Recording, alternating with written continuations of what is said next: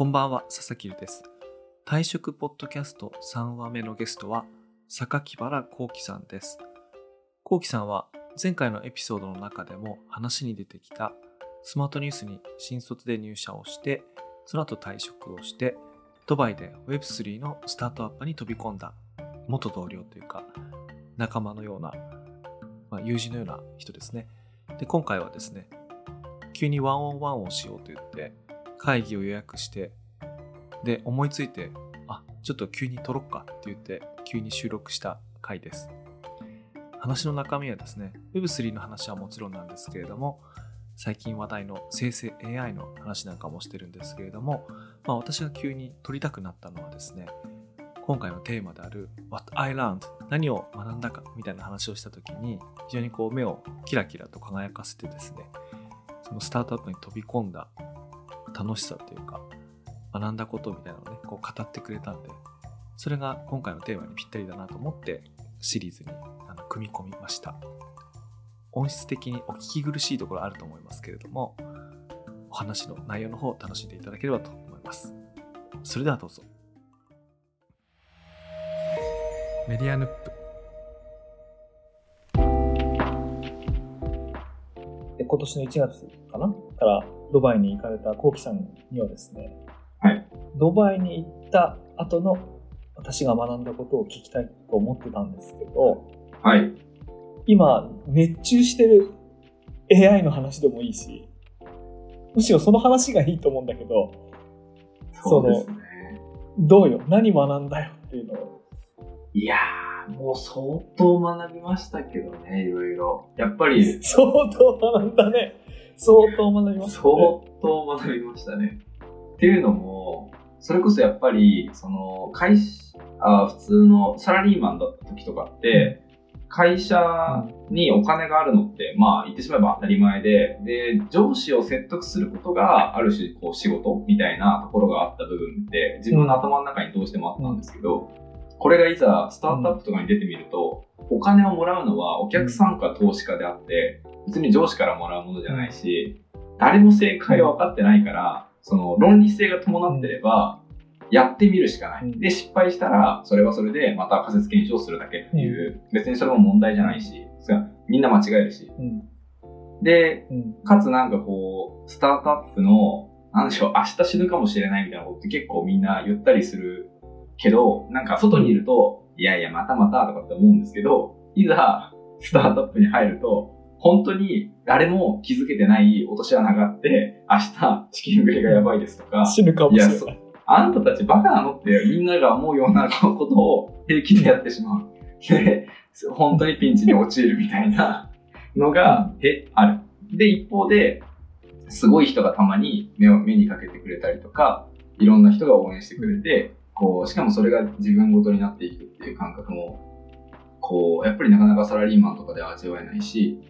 かつなんかこう、社会全体と繋がってる感じがしたんですよね。ああ、いいこと言うね。前は会社の中で繋がっ、うん、繋がってる気がしたんですけど、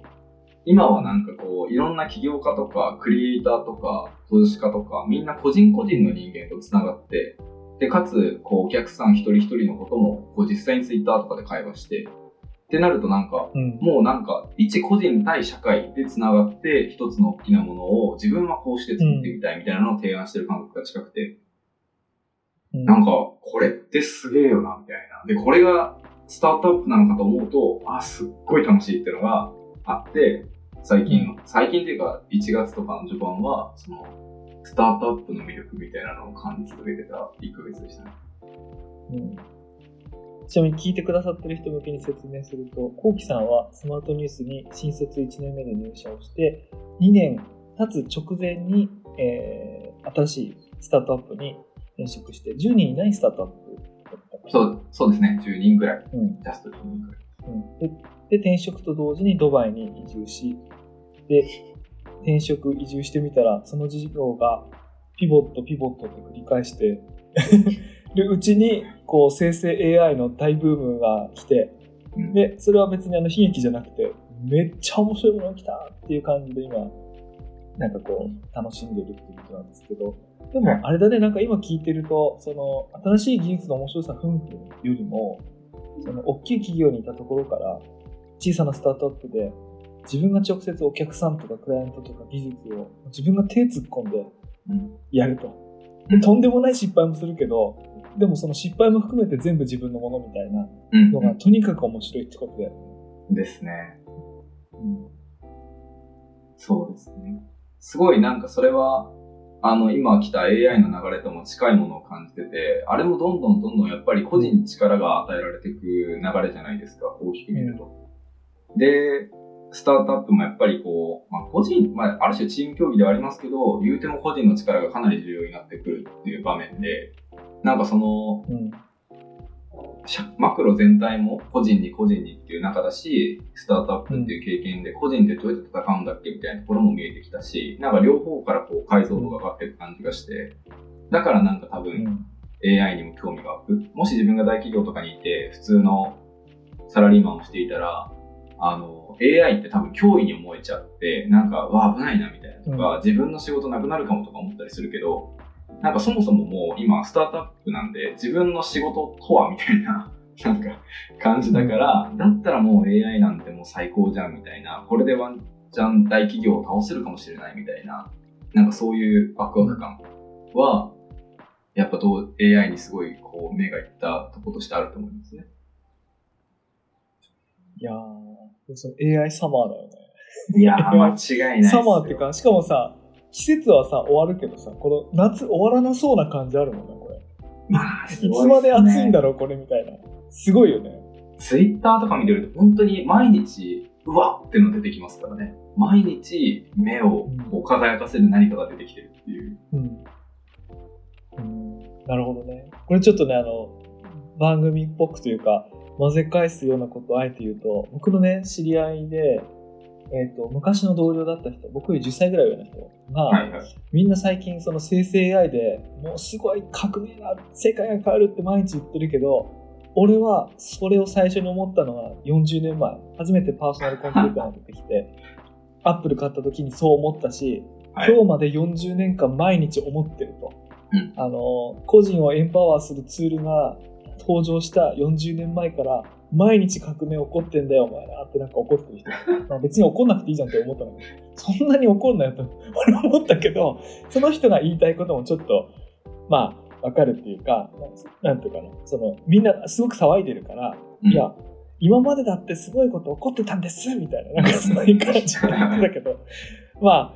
まあ俺どっちも本当だと思うよ。いや今起こってることもすごいしそれはうん。かつ突然起こってことじゃなくてずっと連続してることだなとも思うしね。そうですね。連続してますよね。なんかよく自分が最近 AI、AI って言ってると、もう Web3 飽きたんだねみたいなこと言われるんですけど、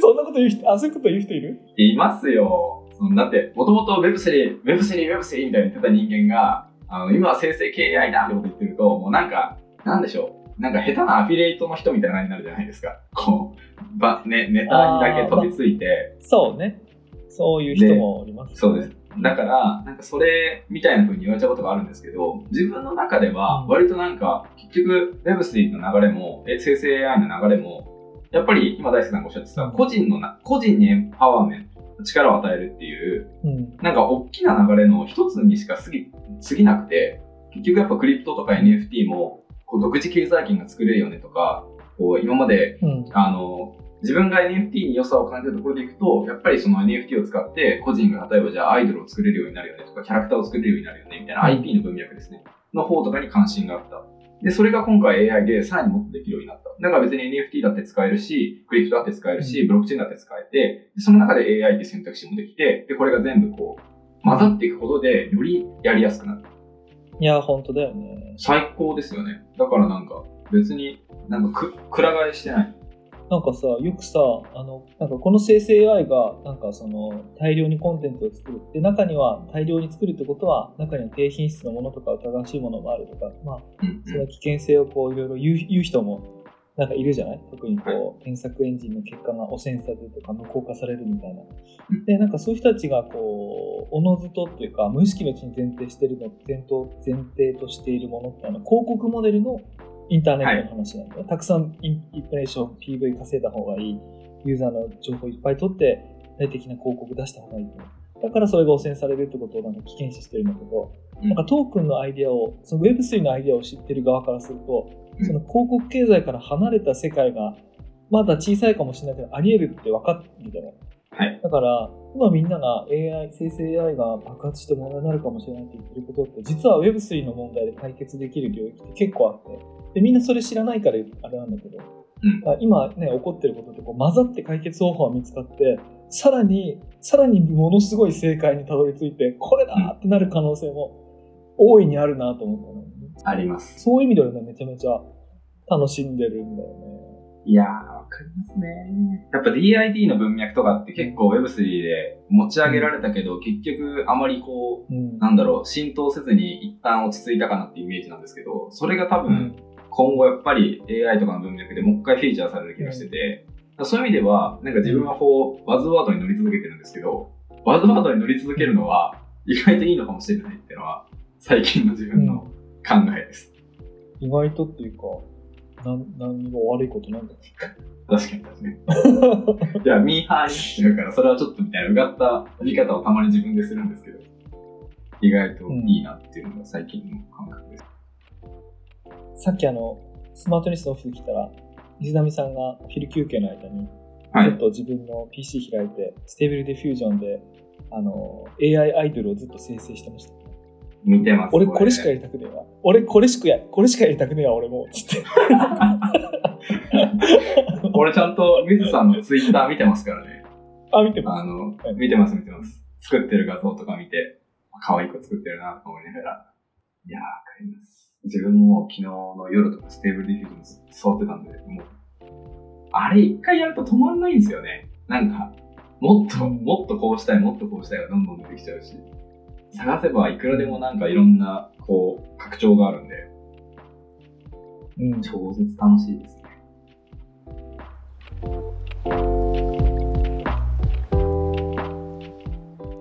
自分、最近ちょっと考えてるのが、やっぱりその、このタイミングってめちゃめちゃスタートアップ、あ自分で独立するにはいい機会なんじゃないかというのをすごく思っていますと。あ、なんと僕、先月会社設立して、はい。まあ、4月、ちゃんとやるのは4月からなんですけど、うん、いや、独立っていうか設立かな？うん設立。なんか、どううんどうですかね、自分なんかが最近感じてるのは、いわゆるその、まあ、Web3 の時も同じようなこと言ってた気がしますけど、その、いわゆるインターネット勃興期の盛り上がりとか、明らかに何かが変わる瞬間みたいなのを、すごく今、その、去年から含めて感じてて、その Web3 と AI の流れ両方ですね。うん。から、なんかこれ、変わりたいってみんなが思ってることなんじゃないかみたいな。だからこんなになんかいろんなものがバズるし、なんか明らかに今までのうんムーブメントと違う方向性のものがどんどん出てきてるし、なんかここなんじゃない？みたいなのをすごい感じてる自分がいて、そういう意味では多分、うん。大輔さんとかどちらも経験している？その過去のインターネットの方も経験しているし、今も経験しているし、どう映るのかな？みたいなのがすごく気になります。そして今、まあ創業、あの設立するっていうのも、まあいろんなタイミングが混ざってかなとは思いますけど、そうだね。なんかどういう気持ちなのかなっていうのはすごく気になってますね。いや、その創業することになったのは、まあ、 Tales Tokens 株式会社、 Tales Tokens Inc かな。あの、設立することになったのは、スマニューから事業譲渡を受けてってことなので、まあ、たまたま、タイミング的にも、たまたま流れでっていう感じなんだけど、あの、うやってみて気づいたので、いくつかあって、あ、これワタイランドなんだけど、うんあの、特に最初のうちは Web3 のその NFT の開発ツールキットを提供してる。まあそれ、まず最初は1本のサービスなんだけど、そうですね。基本ブロックチェーンにデータがあるから、あの、ウェブサーバーを維持するためのコストはかかんないんで、うんうん。なんていうか、無駄な費用が出てかない。うん。うん。まあ、普通のウェブサービスって、お客さんが来ようが売り上げが立たなかろうが、ずっとサービスを維持していくために AWS にうん。費用を払い続ける。あるいは動き続けるプログラムのためにメンテナンスを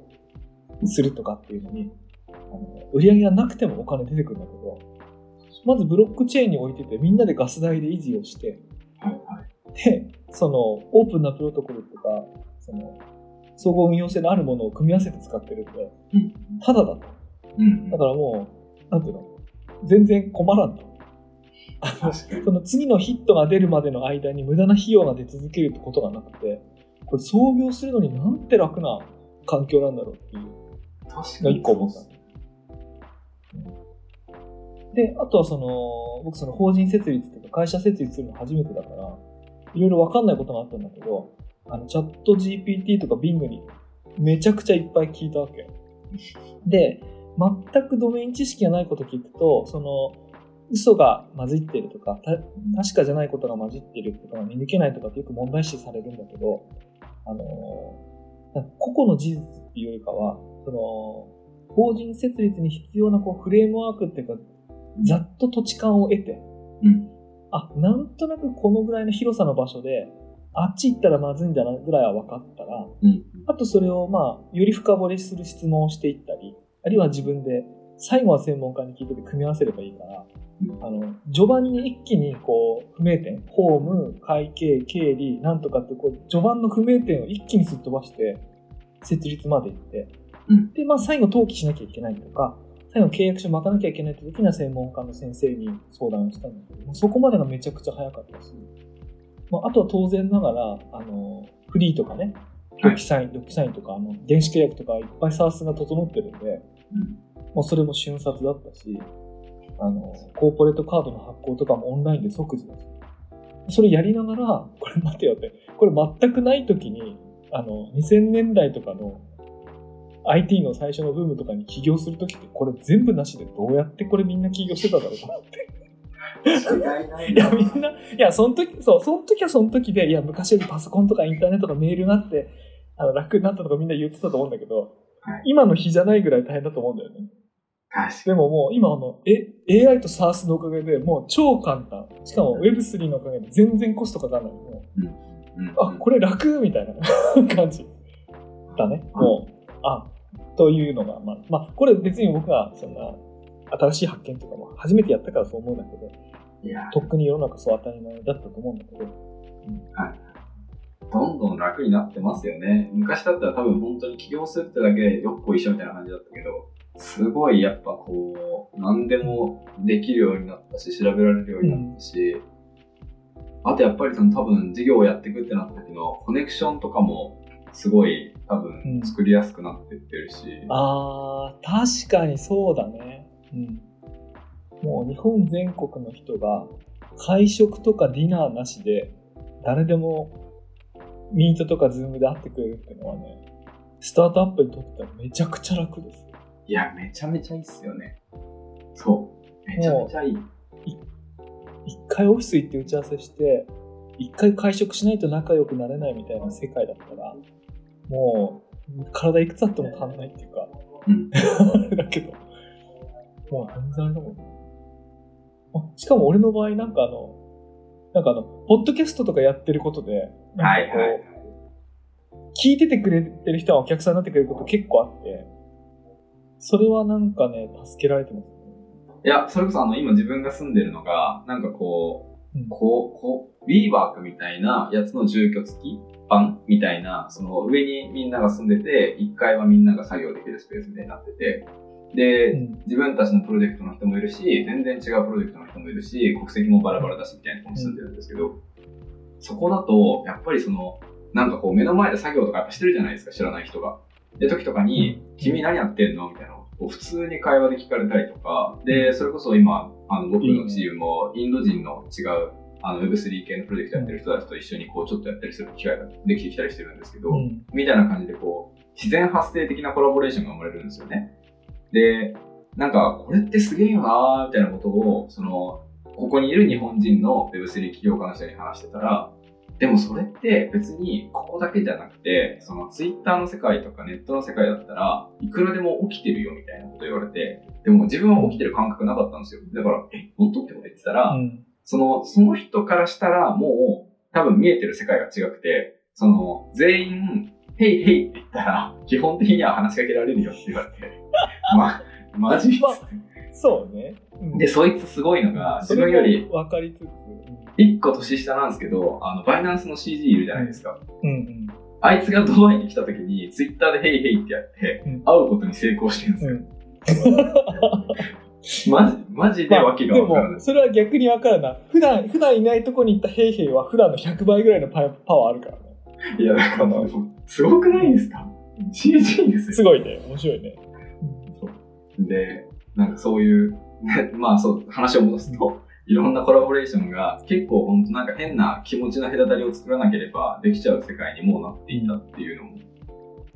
すごい、すごい発見ですよね。うん。これも話題なのかもしれない。いや、いいな、羨ましいな。いや、そこはちょっと、私はこう、おじさん起業家として、あの、できること、できないことあるけど、あの、羨ましいな。いやいやいやいや、楽しそうで、お元気そうで、何よりでした、なんか。いや、はい。もう、全然、まあ、荒波に揉まれつつ、ちょっといろいろ、この、いやー、この AI 時代の中になんかうまく一石投じたいっすね、ってのはずっと思ってます。でも、俺それで言うと、あの、世の中の人がみんなその投じたい一石を握って、握りながら今。SNS の前に張り SNS とか、その、コンピューターの前に張り付いてる感じ俺も、実は俺もね、投げたい石1個あるんですよ。なんかもう、手が1個しかないからね、僕は投げ、投げようと思ってるの1個なんですけど、これはね、完全に、あの、生成 AI とトークンの組み合わせなんですよ。うわー、素晴だかららしい。もうね、あわ合わせ技をね、あの、そう、あの、メディアヌックの Discord サーバーの隠しチャンネルの中で、あの、そのアイデアちょこちょこ書いてるんですけど、4月以降、ちょっとやろうかな。いいですね。大輔さんの新たな会社の流れは交互期待ですね。まあ別にね、それうまくいかなくてもいいんですよ。うん。何しろね、やっぱりこう Web3 けけ経過してとかさ、その中にいて面白いなと思うのは、うまくいこうがいく前の、そのうまくいくっていうのは、その成功のサイズが小さかろうがでかかろうが、これ面白いよねって思ったメンバーが集まって、やれてる時点でもう超いいから、間違いない。もうね、あの、負けなしなんですよ。だってもう成功してるから、そのうまそういう意味ではね。そううんなんだよ。うんもうそれだけで幸せですもんね。うん、そうだね。そんなことがこうできるっていうのは、ね、もうそのトークンとか生成 AI とか使える道具が、この1、2年の間にうん大量に出てきて。うんそうね。いや、俺そう思うわ。やっぱこう Web3 どうなのとか言う人いるけど、あの、え、生成 AI にハマってる人ほど Web3 勉強した方がいいと思う？うん。あの、と、勉強、あ、ちょっと偉そうなこと、ごめん、これちょっと編集しよう偉そうなこと。あの、みんなさ、その Web3 のこと無視する人多いからさ、あの、うん。両方夢中になった方がさ、なんて掛け合わせで思いもよらなかったこと起こるから、絶対どっちもね、知ってた方がいいと思うんだけどね。まあ、あの、人、人によってって感じですね。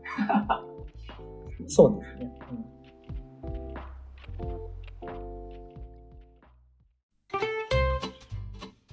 はい、というわけでエンディングです。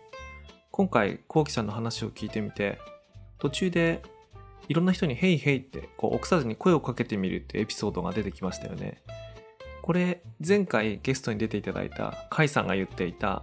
いつも心にハイヒールモモコみたいな話にちょっと似てますよね。なんか、スタートアップをやる、あるいはフリーランスでやるっ、